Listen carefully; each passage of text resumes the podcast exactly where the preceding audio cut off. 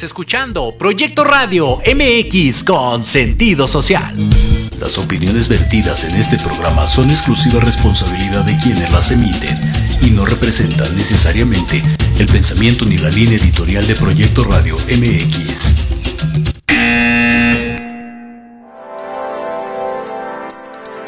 Llegó el momento de aprender y conocer de los expertos de negocios, de los líderes de opinión y creadores de grandes ideas. Todo lo referente al mundo empresarial y experiencias de vida de profesionales en un solo lugar. Te damos la bienvenida al programa Red de Negocios Digitales con Rosario Guzmán. Comenzamos.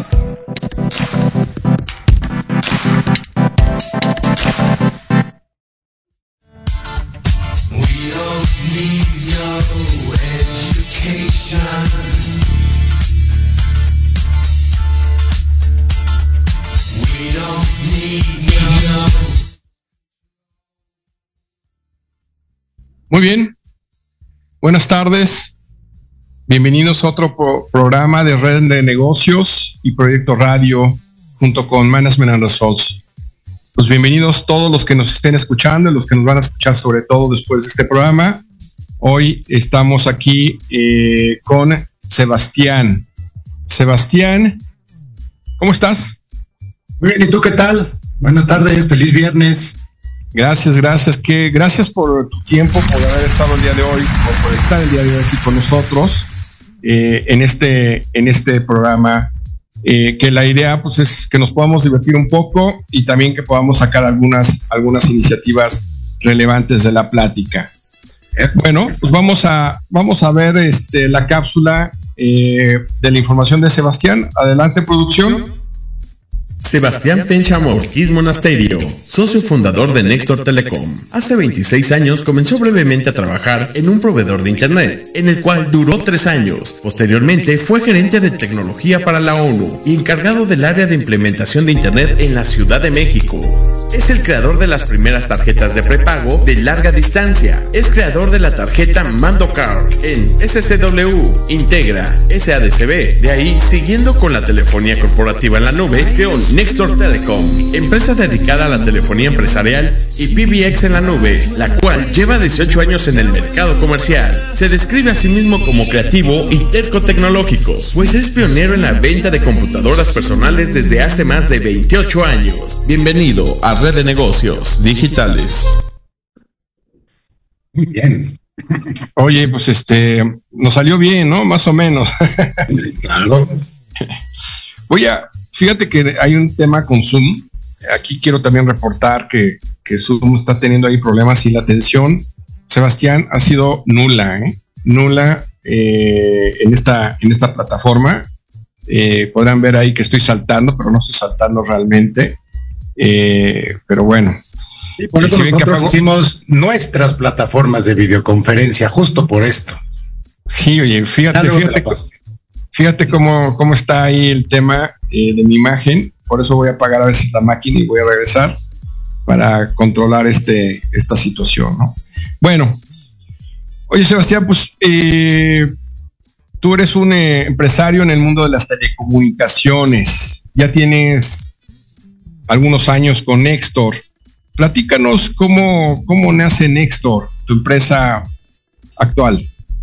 Uf, pues como nacieron todas las, las cosas que he hecho en mi vida, realmente nunca nacieron por la parte financiera, sino por una terquedad tecnológica de algo que no existía en su momento, ¿no? Y este, y de hacerlo por el hecho del desafío de poder llegar a hacer cosas que no es que no existieran, sino que no estaban en el mercado, estaban todavía demasiado verdes. ¿No? Te platico rapidísimo cuando de, de, pronto encontramos el nicho de mercado hace muchos años, ¿no? De las tarjetitas telefónicas estas de larga distancia mundial. Eh, eh, antes de eso yo no tenía per se una expertise en, en, en voz, en, la, parte de ingeniería, pero nos la, nos la aventamos, ¿no? Porque dijimos, vamos a hacerlo. Es una tecnología que se ve que tiene tanto futuro, la, la voz por IP en su momento, ¿no? Este, dijimos, vamos a hacerlo. Y los tropiezos fueron duros, ¿no? Y de pronto sale una, una plataforma que nos dejaba hacer pues llamadas a, España, llamadas a donde tú quieras, ¿no? Y procesando para, para tener clientes que donde una tarjetita y con un scratch y funcionó todo, ¿no? Y funcionó de lujo. Y en su momento, digo, pues, todos recordarán, hace 20 años, pues, muchos compraban sus tarjetitas en el puesto de periódicos, ¿no? Y cuando de pronto ya empecé a ver, digo, ese negocio iba muy bien y de pronto vi el nicho de la, la, telefonía más, más, que nada los conmutadores telefónicos corporativos, donde todos los todas las empresas realmente tenían ahí su pobre conmutadorcito blanco de, la marca que empieza con P, ¿no? Este, básicos, funcionales, ¿sí? no se rompen, pero realmente no había innovación ahí. Y yo vi con todo el expertise que agarramos en esta parte de la, de la, de la telefonía con las tarjetitas, dije, tenemos aquí toda la tecnología para poder ofrecerle a las empresas y corporativos realmente servicios de valor y no nada más que entre la llamada y la transfieras, ¿no? Sino realmente cosas buenas, cosas fuertes, ¿no? Y así fue realmente como comenzó, ¿no? Entonces, digo, déjame hacer un pequeño paréntesis. Yo no empecé, como te digo, ni por la parte financiera, ni por la parte de generar dinero, ni nada pero siempre me ha dado miedo, te lo puedo decir, ¿no? El hecho de te vendo un producto y me gané una lana, ¿no? Este, por, esa venta y de pronto estoy seco los próximos tres meses. Realmente ese es un miedo que me genera, a mí me generaba ansiedad. Entonces yo, realmente vi esta parte en los servicios, en donde aunque no haya una, una facturación grandísima de golpe, ¿no? Pero es un goteo permanente, ¿no? Entonces, y eso fue lo que aprendí mucho con, la, con, las tarjetas telefónicas. Realmente el uptime en plataformas es lo que genera la lealtad de los clientes, ¿no? Entonces, bueno, con esta pequeña intervalo, comenzamos a ofrecer los, los conmutadores este, físicos en empresas y ahí fue cuando de pronto vimos de que estaba yo cayendo en mi mismo predicamento en donde estaba vendiendo y si era una facturación buena y de pronto se acabó. Y yo nada más veía cómo nosotros configurábamos a todos los carriers, ¿no? Porque bueno, es un conmutador, pero se tiene que conectar a un Telmex o una Lestra o a lo que sea. Entonces realmente lo que veíamos y lo que yo vi es que dije es, justamente el predicamento que yo quería, que yo quería un goteo, le estoy poniendo todo en charola de plata a estos carriers para que lleguen con la empresa y ellos se lleven toda esa parte del pastel. ¿No? Entonces fue cuando dije, no, yo no, yo no quiero hacer esto, yo no quiero más vender un fierro y se acabó. Yo quiero ese goteo. A mí me interesa ese goteo, ¿no? Qué, interesante. Qué interesante lo que nos comentas hasta el momento, eh, Sebastián. Primero, primero me, me, salta tu comentario inicial de que no, no haces esto por un tema financiero, por un tema de, de, ingresos. Eh, ¿Cómo, es esto? A ver, explícanos un poquito más.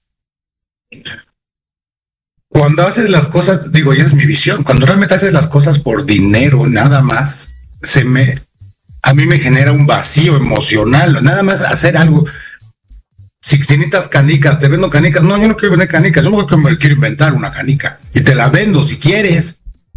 Pero no, y digo, y cada quien es distinto, pero eso de comprar la canica en un peso y vendértela en dos pesos no me atrae realmente.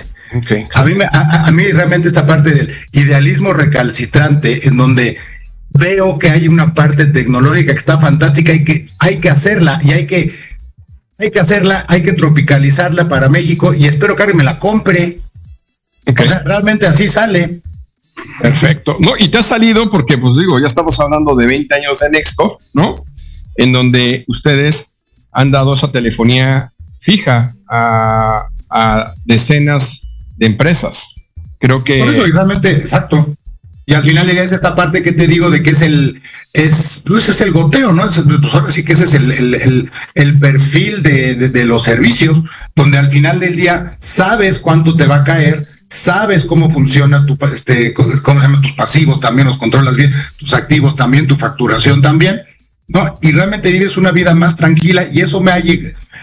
Gracias a eso podemos, hemos podido ir inventando más cosas. Ok. Oye, y me sale aquí la, la, ¿cómo mantienes a tus clientes? Esa es una parte en donde lo aprendí también con las tarjetas telefónicas y esta cosa famosísima que son los, en, términos técnicos, los cuatro nueves, el uptime, ¿no? En donde cuando tú vendes una canica, veniste la canica y está bonita, se acabó, ya me la pagas y ya no. Pero cuando es un servicio, y sobre todo un servicio de fidelidad, en donde es tan compleja la parte técnica, tienes que tener un servicio que funcione perfecto y que todas las llamadas funcionen perfectas. Si son millones de llamadas al día y todas tienen que escuchar bien. Entonces, ahí es en donde viene esta parte de la ingeniería, donde te, tienes que acabar metiendo en todos los escalones y en todas las vertientes de, del servicio para que realmente funcione bien. Y eso, el resultado de eso es la lealtad de los clientes. Uno. La segunda parte de lealtad de los clientes es realmente atenderlos bien, no verlos como un número. Tenemos esta parte, ¿no? En la, en la empresa que se llaman los anfitriones que cuando platicábamos tú me dijiste, ¿qué demonios es eso, no? Me dijiste, ¿por qué no tienen ustedes postventa? Dije, yo no quiero tener postventa. Yo voy a tener una suerte de un concierge hotelero en donde realmente llega el cliente con un problema y se apapacha al cliente. Tenemos un referee que está en medio, que su objetivo realmente es solventar el problema de una manera constructiva para las dos partes. Y realmente funciona muy bien porque hasta salen más felices los clientes después del problema, hasta nos quieren más, porque realmente se soluciona el problema, ¿no?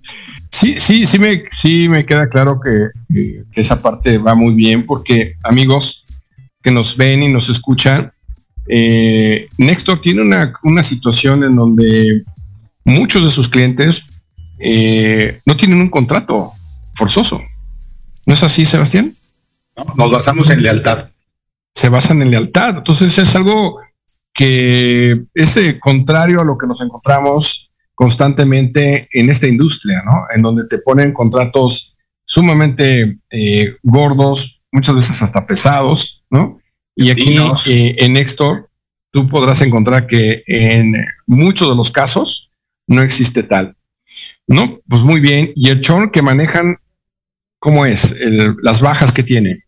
No, realmente son muy pocas son muy pocas y justamente va por esta parte de, imagínate que tú llegas con una empresa y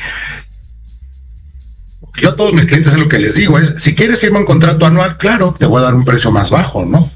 O quédate en el mensual, no pasa nada, porque al final del día yo sé que te vas a quedar conmigo, porque yo tengo la certeza, la garantía y la confianza de que nuestros, nuestros servicios y nuestros sistemas funcionan, que están tropicalizados a tu empresa y que cualquier problema que tengas, porque siempre hay problemas, obviamente, los vamos a solucionar en tiempo y forma. Entonces yo lo que les digo es, tú eres libre para irte cuando tú quieras. San se acabó. Y realmente no se van. O sea, estamos hablando de más o menos nuestro promedio de duración de, ciclo de, vida de, un cliente es al menos 1.5 años. Cinco, los de que no tienen contrato. entonces realmente es, es, es, es alto y al final del día es por esta parte de nuestro expertise tecnológico, el segundo es de que operamos todas las verticales del negocio, no usamos nubes de Amazon, no usamos nada de eso. Todo, todo es propietario. Todo. La gran parte de nuestras plataformas las hacemos nosotros, las mantenemos nosotros, las podemos romper nosotros, ¿no? Pero al menos si se rompe, es nuestra responsabilidad levantarlas. Y es lo que me gusta a mí, tenemos control total sobre todo. Ok, pues me parece fantástico lo que, lo que nos dices. Sebastián, una, una, pregunta también al, respecto del tema comercial. Pues cuando nos, conocimos en algún momento, me acuerdo que me comentaste algo así como que el tema comercial como que te sacaba urticaria, ¿no? O, así lo entendí. Dime, dime cómo ha sido esta, esa uh, transición del tema comercial para, para ti. Y bueno, empieza por, eso, por ahí. Empezamos por ahí. para empezar, yo no soy un vendedor. No, no, me gusta vender y de hecho yo no vendo. Y es lo que le digo a todos aquí en la empresa es, no vendas, porque tú realmente, tú vas a la empresa con tu cliente para resolverle un problema. A eso, yo, a eso vas, ¿no? Y cualquier cosa que estás vendiendo, tú realmente lo que vendes es la solución a un problema de manera eficaz y eficiente. Punto, se acabó. Eso es lo que realmente estás haciendo, ¿no? También la otra parte de que aunque suene... tu definición de ventas es solucionar un problema. Pero tú estás llegando a solucionar un problema que existe. Ok. ¿Tú por qué contratas un celular? Pues porque no te puedes comunicar. Ahora entonces necesitas un celular, ¿no? Este, esta parte en donde es algo terrible, igual me vas a poner caras, pero el cliente siempre, siempre tiene la razón. Pues no, no es cierto. Y siempre hay que ser muy autocríticos en esta parte. Muchas veces tú cuando llegas con un cliente y te dice, quiero tal o cual o cual o cual o cual, yo muchas veces les digo, es que el camino no es por ahí. Y realmente, aunque me corras, no tienes la razón, pero te tengo la solución. Y está más padre. Y es tal, tal, tal, tal, tal, tal y tal. Hay muchos casos en donde a los clientes les he dicho, estás padrísimo como estás ahorita, no me necesitas a mí y no voy a llegar nada más así a venderte nada más. O sea, como estás, estás fantástico. Si en algún momento te quieres migrar o ya no te atienden bien allá o cual, háblame. Pero hoy por hoy yo incluso te recomendaría, quédate donde estás. Eso, eso se llama un balazo en la pata, ¿no? Mm, no, la verdad es que como lo estás exponiendo, eh, se entiende bastante, bastante bien. Eh, de hecho, eh, ¿quién decía Ford, no? Ford, cuando estaba haciendo sus, autos, decía, pues que la, gente no entiende por qué va a necesitar el auto, ¿no? O sea, ahorita la gente piensa que el caballo es este, lo más óptimo, ¿no?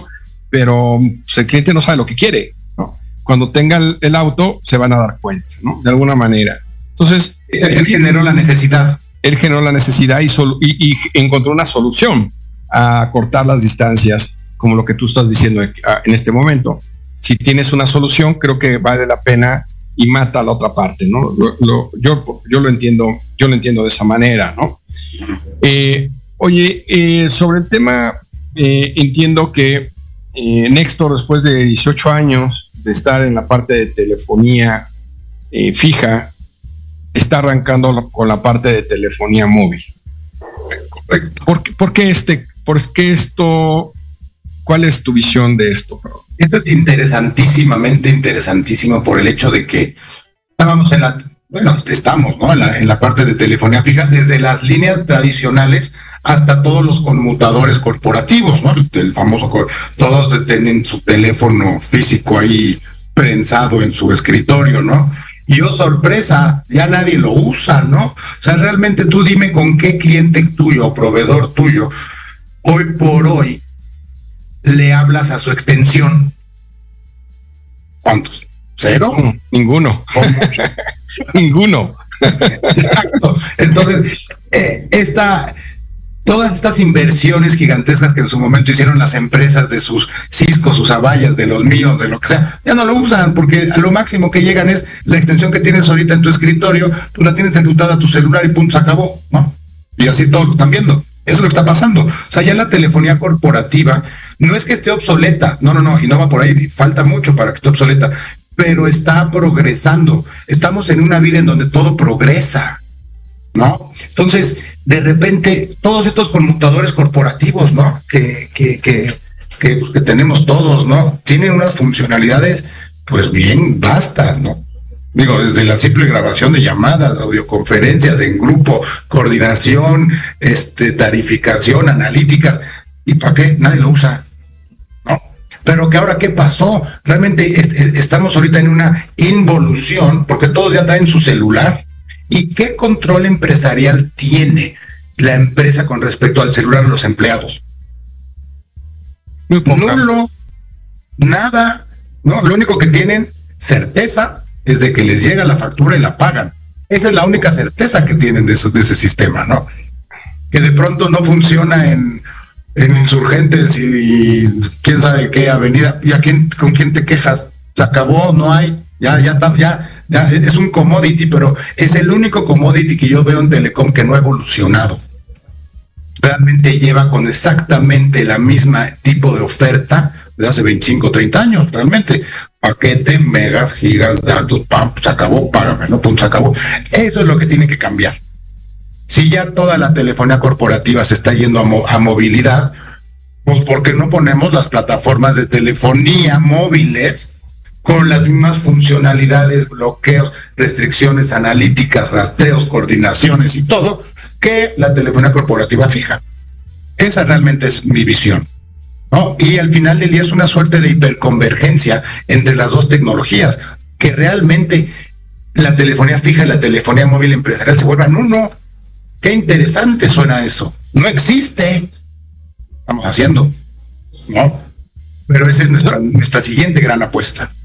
Aquí, lo relevante es eh, conocer una empresa mexicana eh, que está haciendo esto. ¿no? Hoy conocemos a las eh, empresas que han venido del extranjero, a la de siempre, Telcel, ¿no? Pero que haya más empresas mexicanas haciendo esto siempre es algo, creo que sumamente interesante y sobre todo relevante. Y bueno, pues te deseamos, te deseamos mucha suerte eh, Sebastián, y a todo tu equipo para esta, esta parte de la apertura de la telefonía eh, celular. Esta telefonía celular que van a empezar a, o están ya comercializando, eh, ¿a, qué ¿a qué nicho va dirigido? Es, empresarial, pyme y corporativo, definitivamente. Sí vamos a sacar la, el área familiar. Creo que va a ser muy interesante. Estamos pensando en muchas cosas que realmente le pueden funcionar a un núcleo familiar. No voy a hacer la analogía, pero realmente una familia es una mini pyme.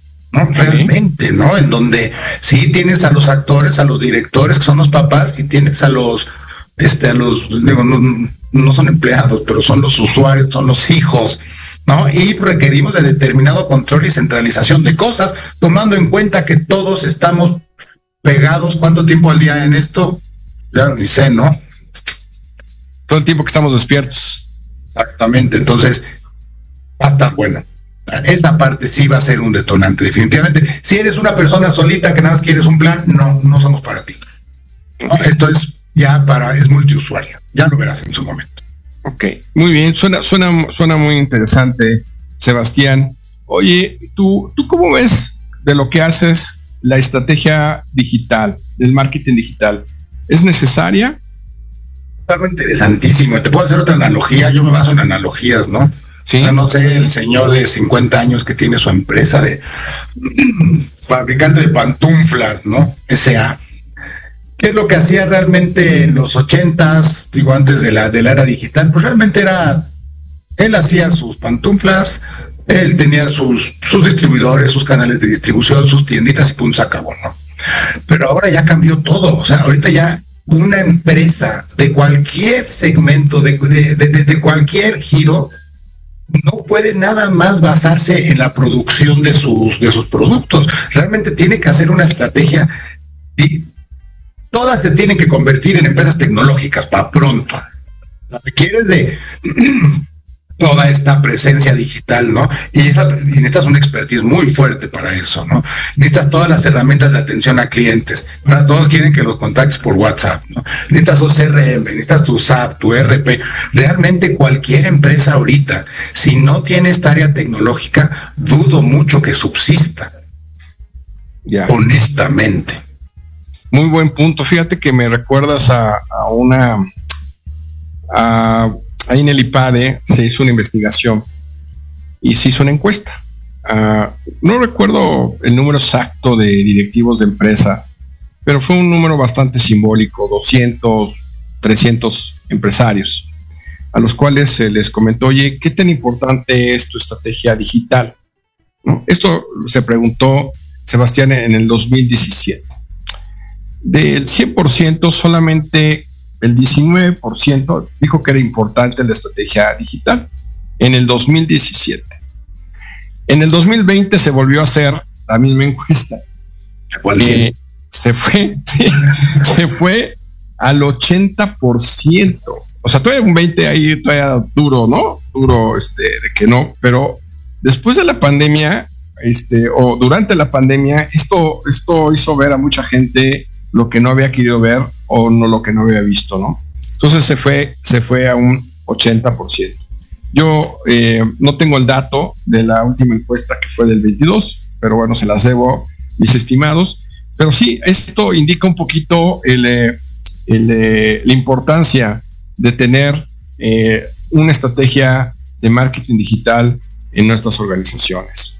Definitivamente. Y no, como no, o sea, al final del día ya un porcentaje de tus ingresos debe de estar permanentemente etiquetado para estrategia digital, ¿eh? porque si no, no subsistes. Ya, ahorita ya, como te digo, si tienes tu fábrica de pantuflas, éntrale con el 30%, mano, para tu estrategia digital, porque si no estás, no existes, ¿no? Muy difícil, ¿no? Ven, claramente, lo entiendo perfectamente. Bueno, pues nos vamos a ir, Sebastián. Ya ves que esto corre muy rápido, siempre el tema, el tema cuando uno está platicando estos temas. Nos vamos a ir unos comerciales eh, de los patrocinadores y regresamos, regresamos a la plática. Producción, cabina, adelante con, con los comerciales.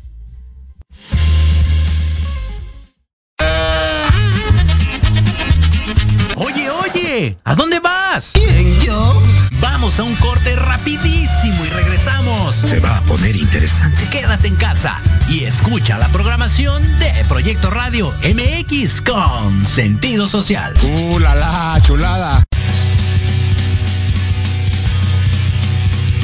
Hola, hola amigos, público en general.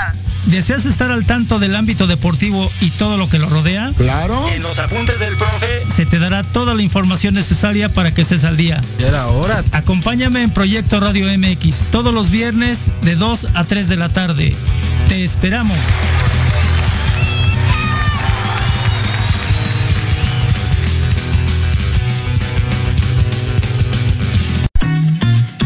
Queremos invitarte este y todos los viernes en punto de las 3 de la tarde a tu programa La magia de ser mujer.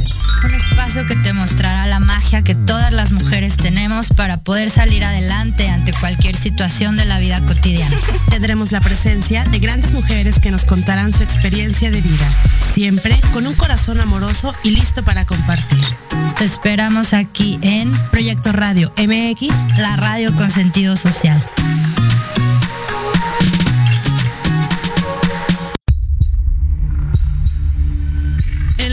Bruja te enseñaremos a actuar de manera responsable.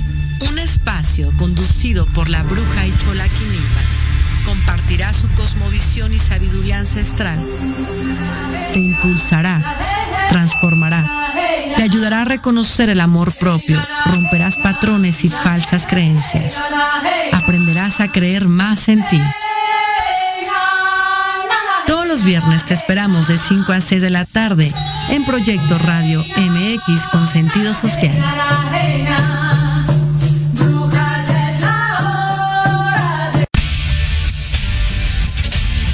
No te pierdas todos los viernes de 6 a 7 de la noche el programa La Sociedad Moderna, conducido por Jorge Escamilla H. Un espacio en el que buscaremos con el apoyo de nuestros invitados descifrar las características del mundo social y tecnológico en el que vivimos. Un hashtag semanal, especialistas, diversión, música y cultura te esperan. ¿Y tú ya formas parte de la sociedad moderna? Descúbrelo por proyectoradiomx.com.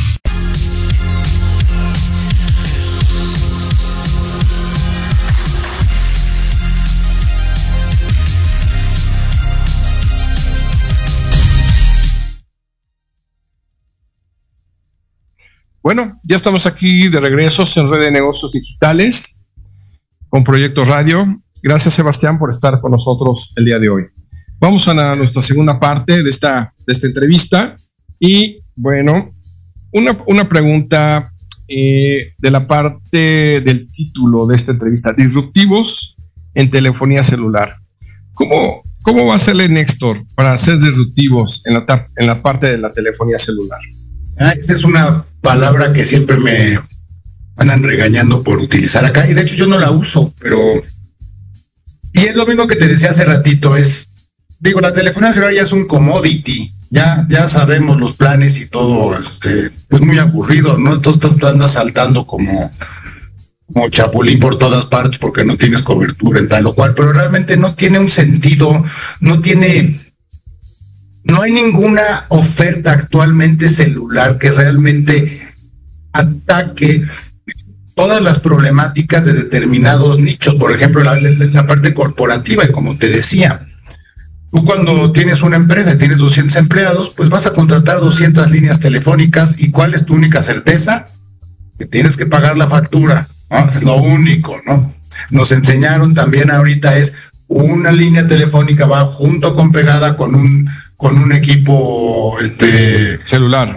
celular a 36 meses y ya es como la misma cantaleta de siempre, que aburrido. No, no, no. Generemos nuevos servicios satélites tan atractivos que incluso van a opacar la, la, oferta base que es la telefonía. Es un commodity, yo no quiero vender commodities, yo no te voy a vender a ti commodities, yo te voy a vender una solución totalmente, ya sea para el nicho familiar, como te dije, ya, o como el empresarial. ¿Con qué cosas, por ejemplo, es, para empezar, es, estamos ya ahorita acostumbrados a la inmediatez. ¿Por qué no te doy a ti, empresa, la, la, eh, la, la habilidad de poder, desde un portal, generar planes, suspender, cambiar de número, comenzar portabilidades, adicionar datos, ver el detalle de llamadas, ver el detalle de datos, cuándo los usan, ver los comportamientos de, de uso, ver los tipos de apps que consumen mis usuarios, desde dónde los usan, cuándo los usan, cuál es la tendencia, las usan mucho en la noche, o sea, si yo tengo mis propias plataformas, ¿no? Mi, mi, propio SAP en donde pues mi gente de campo debe estar utilizando, ¿cuándo las utilizan más? ¿Se están acabando sus datos en YouTube acaso? ¿Datos que la empresa está pagando? Hoy por hoy nadie sabe eso, ¿no? Para mí eso es disruptivo, pues no sé si es, tú dime, es disruptivo, no, no sé. Yo lo que voy a hacer es, les voy a dar herramientas a las empresas para que puedan tomar mejores decisiones y tengan control sobre su, su plataforma central, ¿no? Su core de telecomunicaciones, que es la telefonía móvil. Y a partir de eso, como te digo, son servicios satélites que van a acabar opacando el plan típico commodity. Ok, lo entendemos. Suena, suena bien. Ya, ya estaremos, ya estaremos hablando en un futuro cómo nos está yendo con esos, con esos commodities. Eh, ¿Cómo tú encuentras o has encontrado en el, en el, nicho que estás darle a tus clientes, brindarles ese valor agregado o ese diferenciador? ¿Cómo, cómo lo has ido encontrando? ¿Qué, bueno, qué, qué ¿O cómo, lo hueles? O cómo, ¿Cómo le haces? Yo lo que he visto inicialmente, no hay ningún contacto que yo he tenido, que haya platicado, que, que tenga lealtad con, eh, con, su empresa telefónica actual. O sea, eso creo que es una, es un gran tache de todas las telefónicas, eh, todas. Que sus clientes no son leales. Los tienen agarrados con un contrato, ¿no? Pero la lealtad es, es nula, se acabó. ¿no? Uh -huh. ¿no? Y algo también de que digo, igual lo saco a colación, pero el dinero puedes perderlo y luego lo puedes ganar, pero la reputación no. Entonces, si te das cuenta de pronto un licuado en donde generas una plataforma de servicios con servicios satélites muy interesantes, con un servicio de atención postventa, ¿no? Muy eficiente, en donde te vamos a tratar como, como de casa, ¿no? con coberturas padrísimas y todo eso que genera, uno, lealtad y dos, reputación. Entonces, así realmente es como lo veo y en donde vamos a entrar es en esta falta de lealtad de todo México hacia las telefónicas actuales. Es, ahí está, la, ahí, ahí, está el meollo. Y, y, de las telefónicas hacia el, al, al, al, usuario, ¿no? Es de los dos lados. ¿no? A eso me refiero. En, en, en, estas dos entidades les dan igual. La empatía es nula y les da igual. Sí. y llevamos 25 años así y aún así les da igual. Oye, pues me, me gusta ya el eslogan que estamos sacando aquí, ¿no? La empresa empática, ¿no? Algo así. Pero realmente una ¿no? empresa con, con, Una empresa empática para ti. Con humano, con valor humano y con altos estándares morales. Oye, esta parte de que te firmo un contrato y no me puedo salir porque aunque me das mal servicio, no, honestamente, pena me da a mí realmente decirte, te voy a amarrar a un contrato aunque yo, aunque mi servicio es malo. No, qué pena. Perdóname y, rompemos el contrato porque mi contrato contigo inicialmente es moral. Yo quiero generar lealtad, yo quiero que, mi reputación suba contigo. Qué, qué, qué, interesante escuchar a un empresario como tú, exitoso y aparte disruptivo, porque sí eres disruptivo por, por, por, por tu trayectoria, ¿no? Que hemos visto no es una trayectoria convencional, eh, y que nos digas este tipo de cosas, ¿no? Creo que suena, suena, suena disruptivo también, no, no, es, no es normal, ¿no? No es común. yo sé que financieramente hablando, sí tienes que tener la certeza de que tienes determinadas contrataciones anuales, ¿no? Para, para hacer todos tus forecasts y, tu, y tus flujos, etcétera. Pero la vida no es así. O sea, tú y yo tenemos un contrato moral y si no confío en ti, pues te vas a firmar un papel. Claro, tenemos que firmar papeles todos por todas partes, pero honestamente a mí me da igual el papel, porque yo tengo un contrato moral contigo y ahora entonces yo quiero que esto sea bidireccional. Tú también tienes una obligación conmigo, ¿no? Y es una obligación moral. Yo te voy a dar lo mejor de mí en cuanto a, en cuanto a soluciones tecnológicas, ¿no? A un precio justo. Ahora entonces tú me vas a pagar esas soluciones en lo que acordamos. Ok. Y eso me parece muy interesante. Totalmente. Ingenuo, si lo quieres decir así, ¿no? También, claro. Pues, pues no es ingenuo en caso tuyo, eh, Sebastián, porque tienes una empresa de 18 años caminando y se, le, y se le ve que va a seguir caminando, ¿no? Entonces, y de hecho se ha ido armando, ¿no? O sea, tú has hecho el paso lógico que, cualquiera podría pensar de, oye, ya traigo una telefonía fija, ahora, ahora me subo a la móvil. Pero tú tampoco lo estás viendo totalmente así estás viendo, oye, ¿cómo hago que mis clientes, cómo hago que, el mercado allá afuera eh, vea algo diferente en mí? Entonces, me suena, me suena muy bien. Una pregunta adicional a esto, y saliéndonos un poquito de este contexto de la disrupción, ¿cuál, es, ¿cuál tú consideras que es la importancia que debe tener un ejecutivo comercial? ¿Qué debe tener un ejecutivo comercial para ti? ¿Qué es lo más importante? Híjole, pues para empezar que y lo mismo que te digo aquí, ¿no? De que se puede, el, dinero se puede perder y se puede ganar, pero la reputación no.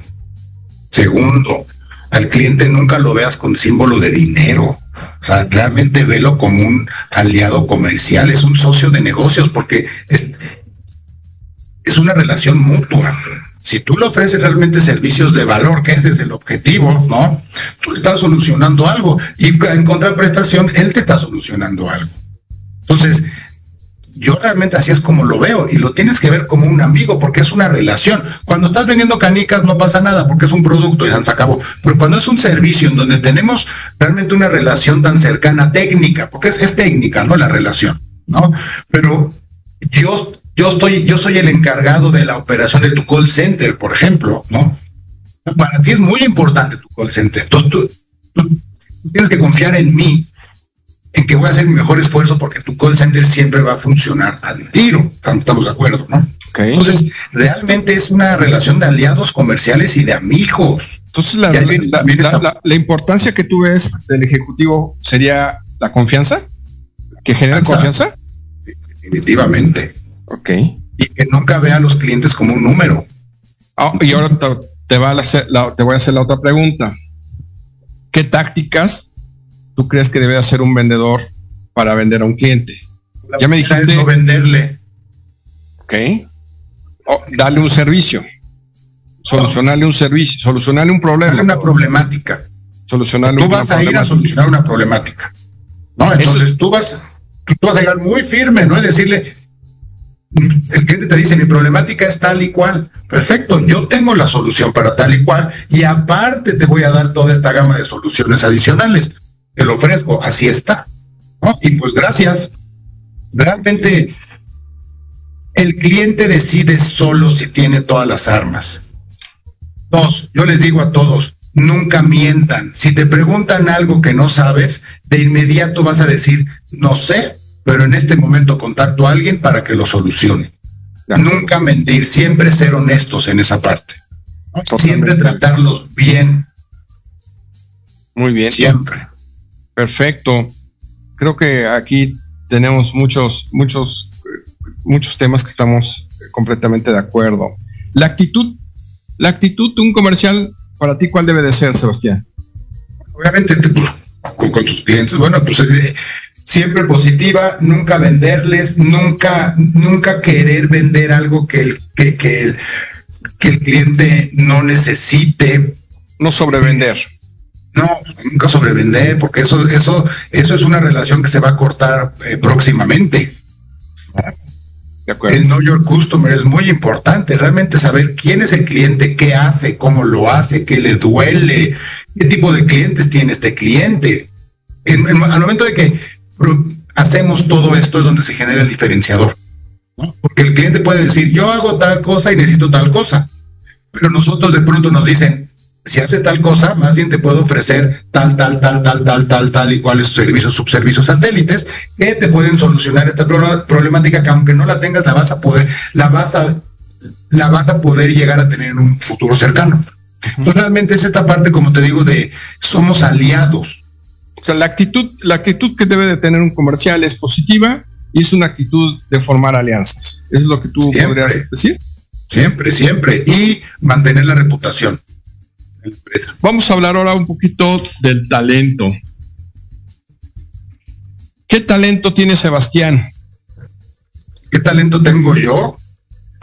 yo no digo, no sabría realmente decirte qué talento. Terquedad es un talento, yo creo que podría ser, fíjate. Bueno, pues, me dejaste pensando. no sé si terquedad es un talento. Eh, eh, virtud, déjalo si quieres, ¿no? El, el asunto de empujar, empujar, empujar de una idea, ¿no? En donde todos dicen, no, no, no, esto no, por aquí no va, esto no va a pasar, esto no va a suceder, pero ahí estás el terco, empuje, empuje, empuje, empuje, ¿no? Hasta que funciona, ¿no?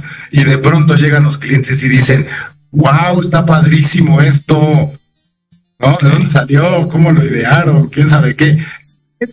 Ese, gusto que de pronto digan eso, realmente ya, este, este, ¿cómo te lo digo? Este, esa gratificación, ¿no? Por el hecho de haber hecho una terquedad y ser tan terco, tan obsesionado. Ale, claro, siempre están sus aciertos y los que no funcionan muy bien, ¿no? Y esa parte aquí no les gusta mucho, ¿no? Porque, claro, incontables ideas que hemos tenido las hemos desarrollado, miles de tiempo de programación, de diseño, de procesos, etcétera, y tras, ¿no? Nadie la quiere. También, también te arriesgas mucho a eso, ¿no? Pero pues si no te arriesgas, ¿qué te puedo ganas? Oye, vamos a pasar a, otro tipo de, preguntas, si, si, lo ves bien. Eh, ¿cómo, ¿Cómo ves el país, Sebastián? ¿Cómo es México? Las oportunidades de negocio, ¿cómo, cómo lo ves? Es un país bien interesante porque desde chiquitos nos generaron la concepción de que estábamos en crisis, ¿no? A esa palabra de crisis entonces, crisis, crisis, crisis. Venimos saliendo de una y entramos a otra. Entonces, si de pronto pones en una balanza, llevamos toda la vida en crisis, ¿no será que más bien no estamos en crisis, sino más bien estamos en movimientos constantes? Ok. Porque realmente yo no veo que tengamos una crisis. O sea, llegó la pandemia y esto y el dólar. Es, eh, un país es un ecosistema tan grande y que depende de tantas cosas que es muy difícil que realmente todo genere un status quo. Este, cuando de pronto llega una crisis, pues no es una crisis, realmente son áreas de oportunidades, nada más tienes que identificarlas. Punto, se acabó. hay tanto movimiento, somos tantos millones de personas ¿no? Es como la persona de bienes raíces. Pues está el millonario que pues, renta su departamento acá, llega una crisis, ¿qué hace? Pues va a dejar ese departamento y ahora va a rentar otro. Esa es una oportunidad para el de bienes raíces, ¿no? A dos de bienes raíces. Ahora ya todo está viendo en popa y todo el mundo le va muy bien, pues ahora este cuate va a rentar otro departamento, entonces va a dejar uno libre y va a querer rentar otro, entonces otras dos personas de bienes raíces les va a ir mejor. Entonces realmente es nada más buscar la oportunidad. No puede ser pesimista es buscar oportunidad, porque ahí están todas. Es nada más ver en qué momento dado estás, qué es lo que está sucediendo, cómo se está moviendo y atacar esa oportunidad, porque en todas partes existe, en todas partes. Si fuéramos ocho personas en México, bueno, sí te diría es muy difícil, pero somos ciento veinte tantos millones. Las oportunidades existen, siempre están en crisis, no en crisis, en, en guerra, en todas partes hay, hay oportunidades. Las tienes que ver. Me gusta, me gusta porque coincido con el tema de buscar la oportunidad, siempre que se busca la oportunidad. Y bueno, bastante original tu comentario de, pues, sí, somos una generación que siempre aparentemente se nos dijo estamos en crisis. ¿A poco no? Pero reflexionando hacia atrás, como dices bien, pues la verdad es que pues sí, fue cambio, o sea, ha sido cambio, cambio, y digo, hay que adaptarse al cambio, ¿no? parecía que no íbamos a, parecía que no íbamos a salir de la pandemia, a veces se sentía, ¿no? Gente, y salimos, ¿no? Y a, y a algunos nos fue mejor, ¿no? Eso, a unos mal, a unos bien, porque muchos supieron realmente identificar esas oportunidades. Muy bien. Qué, qué, qué bueno que tengas esa mentalidad, porque creo que es la mentalidad que necesitamos los empresarios, Sebastián. Eh, ¿Qué planes tiene para el futuro Néstor? En, en, en, tecnología, todo es tan cambiante, ¿no? Tú sabes, ¿no? Este, estás haciendo la fila para comprar tu nuevo iPhone y mientras llegas al mostrador ya sale una nueva versión, ¿no? Entonces, es, es tan cambiante, es, es, hay tantas cosas nuevas cada minuto. Pero ahorita definitivamente la, yo creo que lo más fuerte es la inteligencia artificial. Y los que no se suban al barco con la inteligencia artificial, en estos próximos años va a haber muchas quiebras. Si no entienden cómo funciona, si no comienzan a adoptar poco a poco estos modelos de esta, aunque sea inteligencia artificial con síndrome de Down, pero invariablemente ya, ya va a tener Down, ya, Está bueno. este, va a gobernar nuestras vidas. En todos los, en todos los, en, en, en, todo te va a acabar gobernando. Entonces, si no lo conoces, si no lo dominas tu competencia lo domina, muy rápidamente te va a generar una, vas a ser obsoleto. Muy, muy bien. Y regreso, regreso a la pregunta. Entonces, Nextor estaría viendo algo de inteligencia artificial. Estamos viendo, estamos, estamos haciendo nuestros pininos para call centers. Ok. Pero apenas este, estamos muy verdes nosotros. Este, todavía la tecnología está todavía verde, pero de pronto va a ser un estallido.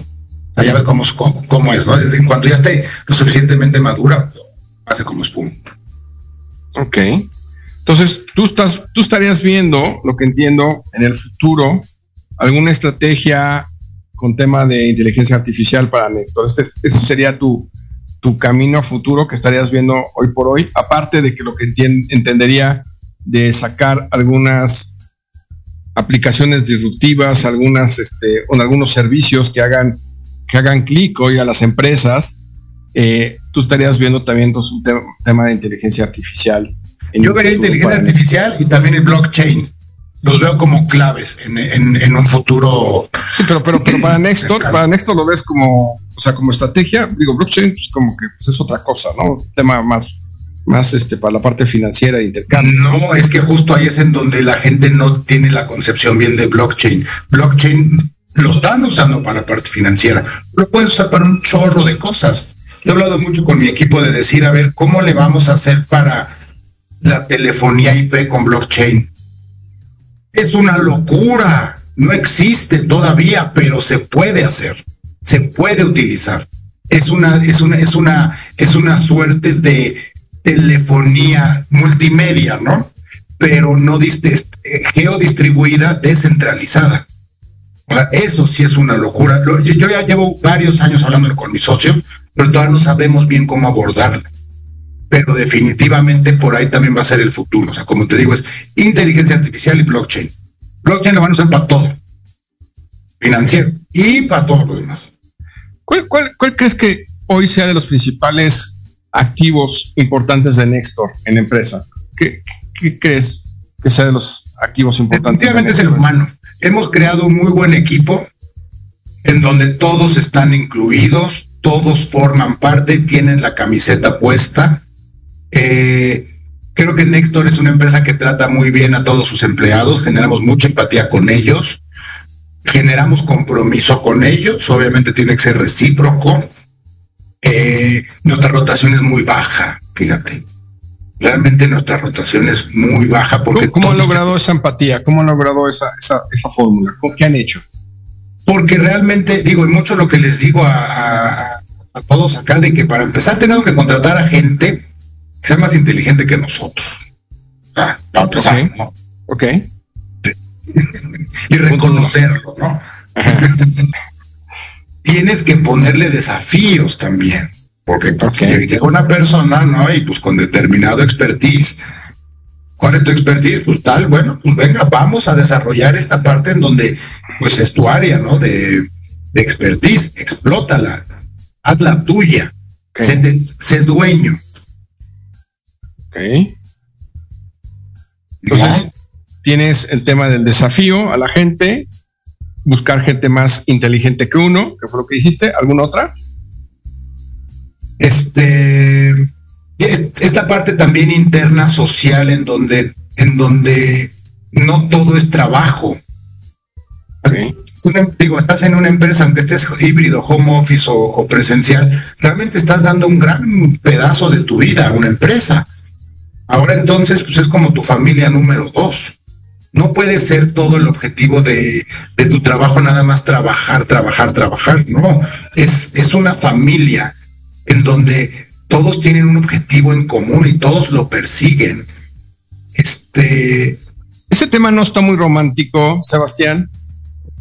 ¿Cómo, cómo, cómo, lo, cómo lo aterrizas? ¿Cómo lo. Eh, o sea, ¿cómo le haces sentir a esa persona que. Ah, ok. Amigos, realmente. Ok. Digo, todos se conocen, todos fuera del, trabajo se ven, todos se apoyan entre sí. Este tenemos una política de cero chismes. O sea, aquí no puede haber chismes. No, eso, no lo hagas. Eso sí es perder el tiempo. Pero realmente es esta empatía de nosotros hacia ellos, para empezar. Para ok, eso suena muy bien, ¿no? O sea, ser amigos a tus empleados de alguna manera, ¿no? Yo, yo lo que. Puede ser arma de dos filos, ¿no? Entonces, ¿sí o no? No, bueno, claro que sí lo tienes que hacer, porque estás viviendo ocho horas, diez horas de pronto al día con las mismas personas, debes de tener un ambiente, un ecosistema realmente sano, sano para poder hacer eso, ¿no? Digo, yo algo que predico en mis pláticas, en las pláticas que, que doy, es que yo siempre he dicho que a mis clientes los vuelvo mis amigos, ¿no? Y alguna gente me dice, ay, ¿cómo? O sea, o sea, a ver, pues yo creo que en la vida tienes diferentes niveles de amigos siempre, ¿no? O sea, tienes amigos que son muy buenos contigo para irse a la borrachera, ¿no? Tienes amigos que son muy buenos contigo para irte a estudiar. Tienes amigos que son muy buenos para diferentes cosas, ¿no? No todo, no, no todos tienes que estar en la misma categoría, si me sigues. Pero al final son tus amigos, ¿no? Tú los puedes considerar como tus amigos, ¿no? Cuando tienes un objetivo en común, con una persona, ahí es cuando se genera la amistad. Tú lo que puedes decir, y también te, pues, le pasa a todo mundo, ¿no? Yo tenía amigos de hace mucho tiempo, pero ahorita los ves y dices, pues ya, me cae bien, pero ya no tenemos nada en común. No, un poco no. Claro, porque realmente no hay una amalgama, no hay un común denominador en ese momento dado de espacio-tiempo que realmente los une para generar esa amistad. Entonces, esa es la diferencia entre colega y amigo un colega es un colega es un término forzado porque de, políticamente correcto para decirle hola y eso es una persona que no te cae bien y te da igual. ok. Amigo es que tienen tienen un común denominador, los cuales los dos generan empatía. Ok. Muy bien. Pues ya vamos a terminar, Sebastián, con nuestra plática de hoy. ¿Tienes algún tema adicional que nos quieras, eh, quieras comentar? No, no, no, realmente no, te agradezco mucho por esta oportunidad. Este, es muy interesante platicar de todo esto, donde de pronto, como te digo, no somos una empresa tradicional, somos una empresa, digo, no lo quiero decir, pero tenemos una moral alta, donde lo que más nos importa es la reputación y no tanto el dinero. Como te lo repito, el dinero de pagana se pierde, va y viene. Pues, pues, esa es una empresa, pero y quiero, no, no, quiero que sea tampoco tan feo, pero una, una empresa moral, ¿no? Por naturaleza es sociópata, porque su único objetivo es hacer un intercambio de dinero hacia mí.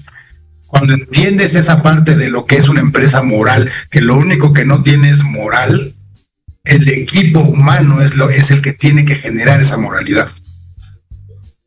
Muy bien, Sebastián. Pues que sigan los éxitos para Nextor. Te deseamos lo mejor. Y bueno, amigos de Red de Negocios, este eh, fue Sebastián Fensham, que estuvo con nosotros, director general de Nextor. Y también les comento que en 15 días tendremos otro gran invitado, otro gran empresario, también posiblemente de las telecomunicaciones, y estaremos esperando tener esta, también esta plática con él. Pues que tengan buen fin de semana. Nos estamos viendo dentro de 15 días y dentro de una semana con Rosario, con Rosario Guzmán. Hasta luego. Gracias, Sebastián. Gracias.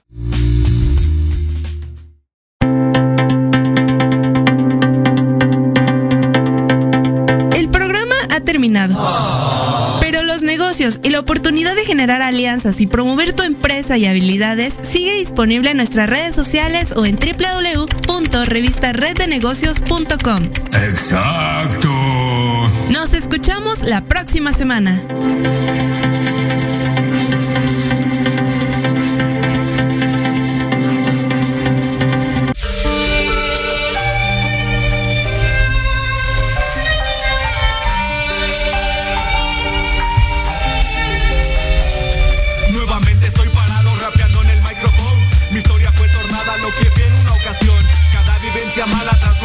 Mejor son los cambios de la vida que se me presentan hoy. ¿Cómo no, güey? ¿Quién dijo que yo no podría? Mi carrera progresa mientras la tengan la mira. Me miran como homicida porque mate sus proyectos. Y este tipo que era nuevo y los dejó como pendejos dentro de este juego que es muy sucio. Ganan los que apuestan y los que cargan cartuchos de rimas que sobresalen cada vez que suena un sample acompañado instrumentales con mi voz sobre la base. Se escucha algo nuevo, nada ordinario. Mi acento es tan marcado como clican vecindario. Ya voy cinco años, me lo dicta el calendario. Que le digo al cuaderno todo lo que voy pasando. Problemas con mi chica, problemas de familia. Siempre soy el culpable por salirme de la línea. Pero nadie se enfoca en las cosas buenas que hago. Ocupo desahogarme y no tengo a nadie a mi lado. Me hace falta papel para redactar mis días. Problemas tienen todos, sean verdad o sean mentira. Estoy tan fastidiado de escuchar las porquerías que suenan por la radio cuando aquí traigo poesía. Que alivia mi mente, rimas omnipotentes, que te duelen. Un amor pasajero son cosas que se resuelven. Conforme pasa el tiempo, no suelo ser violento. Me siento tan tranquilo disfrutando del momento. Y aunque exista maldad, no des todo por perdido. Podría salvar el mundo si ese fuese tu objetivo.